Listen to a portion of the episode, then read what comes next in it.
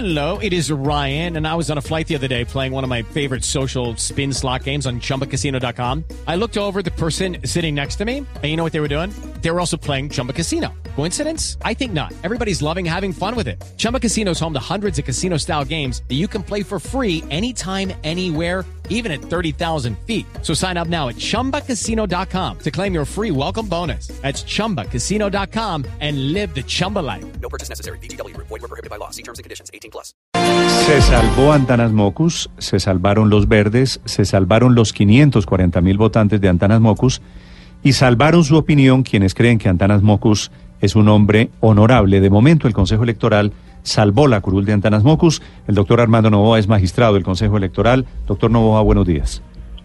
Eh, Néstor, buenos días a usted, su equipo de trabajo y los oyentes. Doctor Novoa, ¿qué pasó? ¿Por qué fue derrotada la ponencia que era la propuesta de voto del magistrado que decía que Antanas Mocus había violado el régimen de inhabilidades y que no se podía posesionar?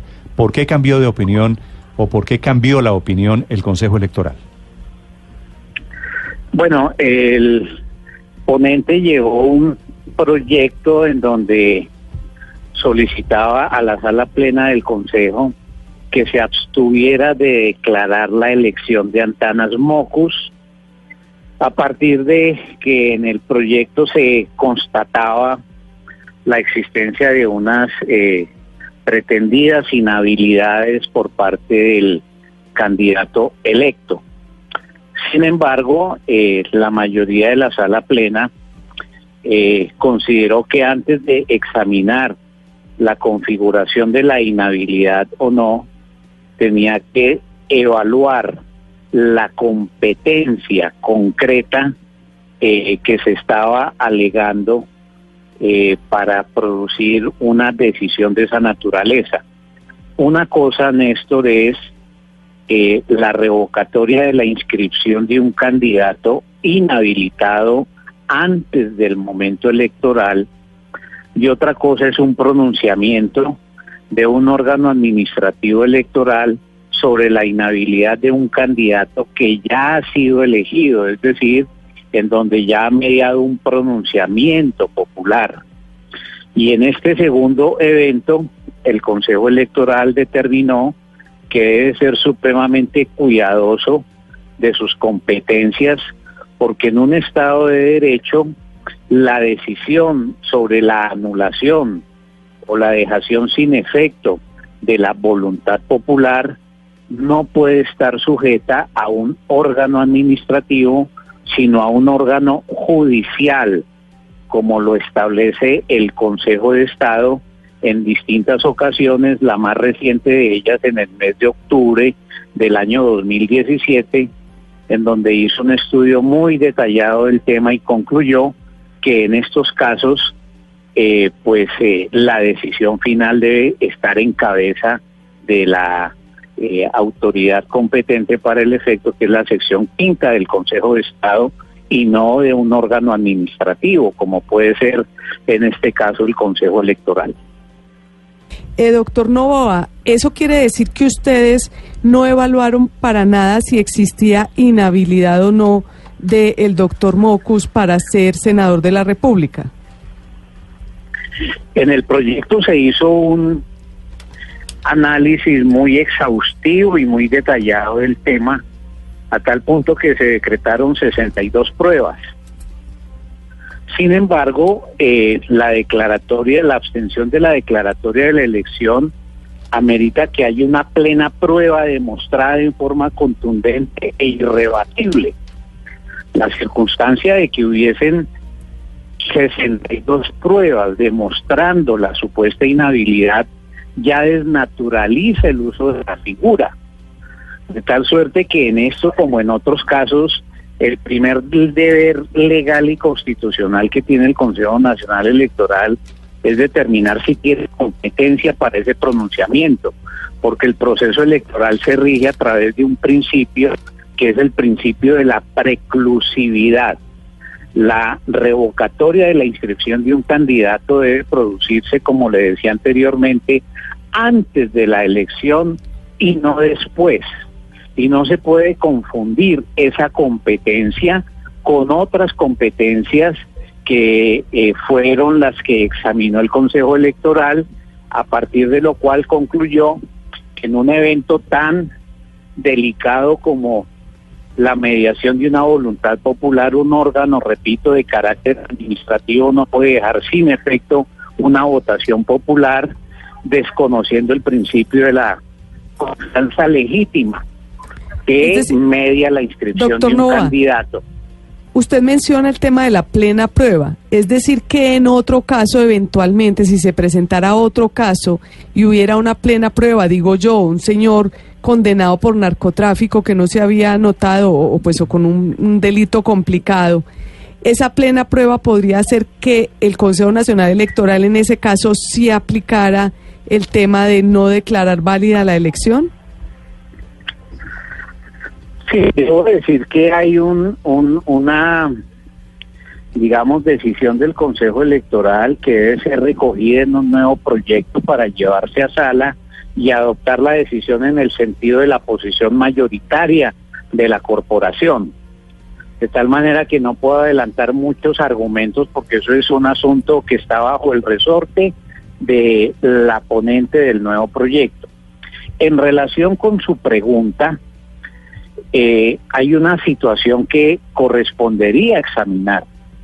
Si hay una inhabilidad sobreviniente como una condena penal producida por un juez, eh, la cual se encuentre en firme, obviamente la situación es diferente. Pero aquí no existía ni de lejos, digamos, un antecedente probatorio de esa naturaleza. De tal suerte que eh, la competencia de la abstención de la declaratoria de la elección debe aplicarse de manera restringida, excepcional y solamente cuando haya un acervo probatorio tan contundente que no ofrezca lugar a dudas sobre la existencia de la inhabilidad que imposibilitaría la posesión del respectivo candidato elegido. Doctor Novoa, había en la opinión pública la impresión de que los votos estaban al contrario, de que la mayoría del Consejo Nacional Electoral apoyaba la teoría del magistrado Bernardo Franco y que se iban a abstener de declarar la elección de Antanas Mocus como senador de la República. ¿Qué pasó? ¿Qué hizo cambiar el Consejo Electoral de lo que usted pudo escuchar y hablar con sus compañeros en las horas previas a la discusión de ayer? Bueno, eran, ustedes saben que en estos casos hay mucha eh, especulación mediática, de tal manera que no sabíamos exactamente la opinión de cada uno de los miembros del Consejo Electoral, sino hasta el momento de la votación y de la discusión.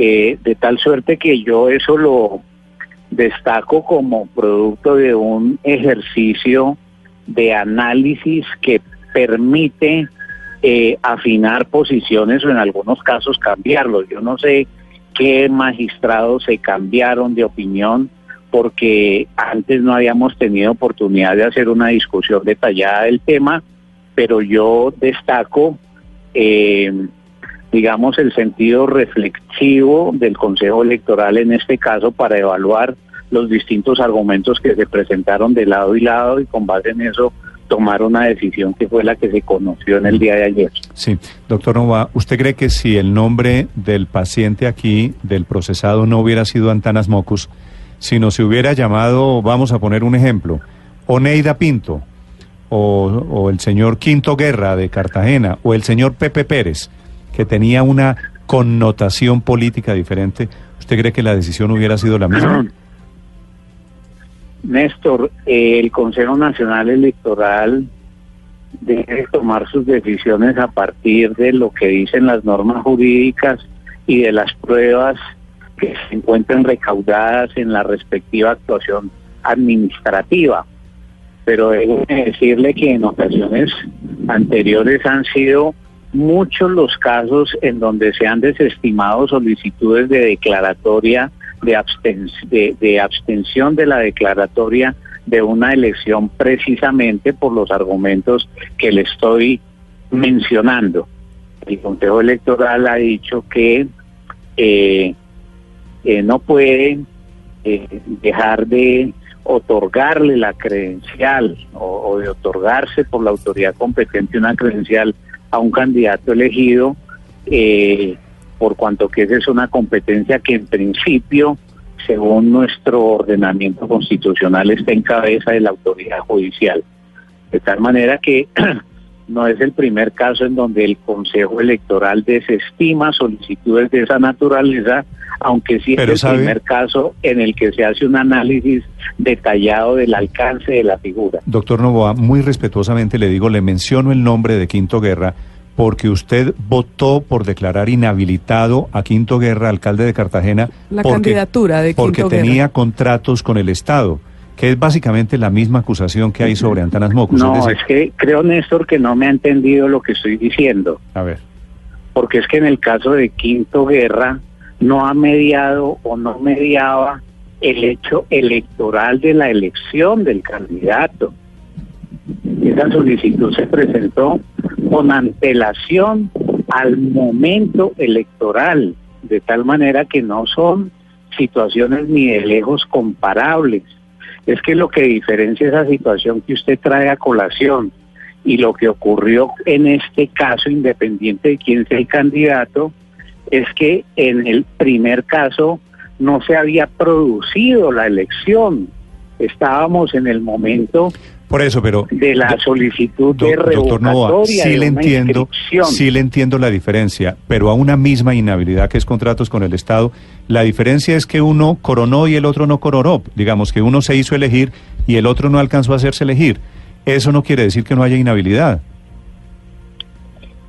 Eh, le insisto, Néstor, en que el proceso electoral está regido por un principio de preclusividad. La revocatoria de un candidato es procedente antes de la elección. Después de la elección, precisamente por el pronunciamiento popular, nos encontramos en un momento distinto. El argumento fuerte aquí que no es mío, sino es de la sala plena del Consejo de Estado, es que una autoridad administrativa, como ocurrió con el caso del señor Leopoldo López en el caso de Venezuela, caso analizado en forma muy pormenorizada por la Comisión Interamericana de Derechos Humanos, es que la votación de la ciudadanía, el principio democrático, no puede dejarse sin efecto por una autoridad administrativa y por eso lo primero que tenía que hacer el Consejo Electoral era mirar el asunto de su competencia, que fue exactamente lo que ocurrió en el día de ayer. Entiendo que eso, doctor Nova, usted me corregirá si lo estoy interpretando mal, lo que quiere decir es, la autoridad, la decisión fue sobre quién es la autoridad, no sobre el fondo, y entonces esto lo decidirá el Consejo de Estado. Así es, pero toda autoridad al momento de activar sus competencias, el primer deber que tiene, de conformidad con el artículo sexto de la Constitución, según el cual una autoridad no puede hacer sino lo que la Constitución y la ley expresamente le permiten hacer, es mirar el tema de su competencia antes de mirar cualquier otro asunto. Si esta autoridad omite ese análisis para pronunciarse sobre la inhabilidad, estaría desconociendo esos principios de competencia que le estoy mencionando. Y de allí la decisión que se tomó en el día de ayer, que, repito, debe ser recogida en un proyecto en donde se plasmen estos y otros argumentos que se discutieron en la sala. Entiendo perfectamente y le agradezco la explicación. Doctor Novoa, muchas gracias. A ustedes muy amable por la llamada. Armando Novoa desde el Consejo Electoral explicando la situación, el fallo que de momento salva, digo de momento Felipe, porque esto viene el mismo debate Sí.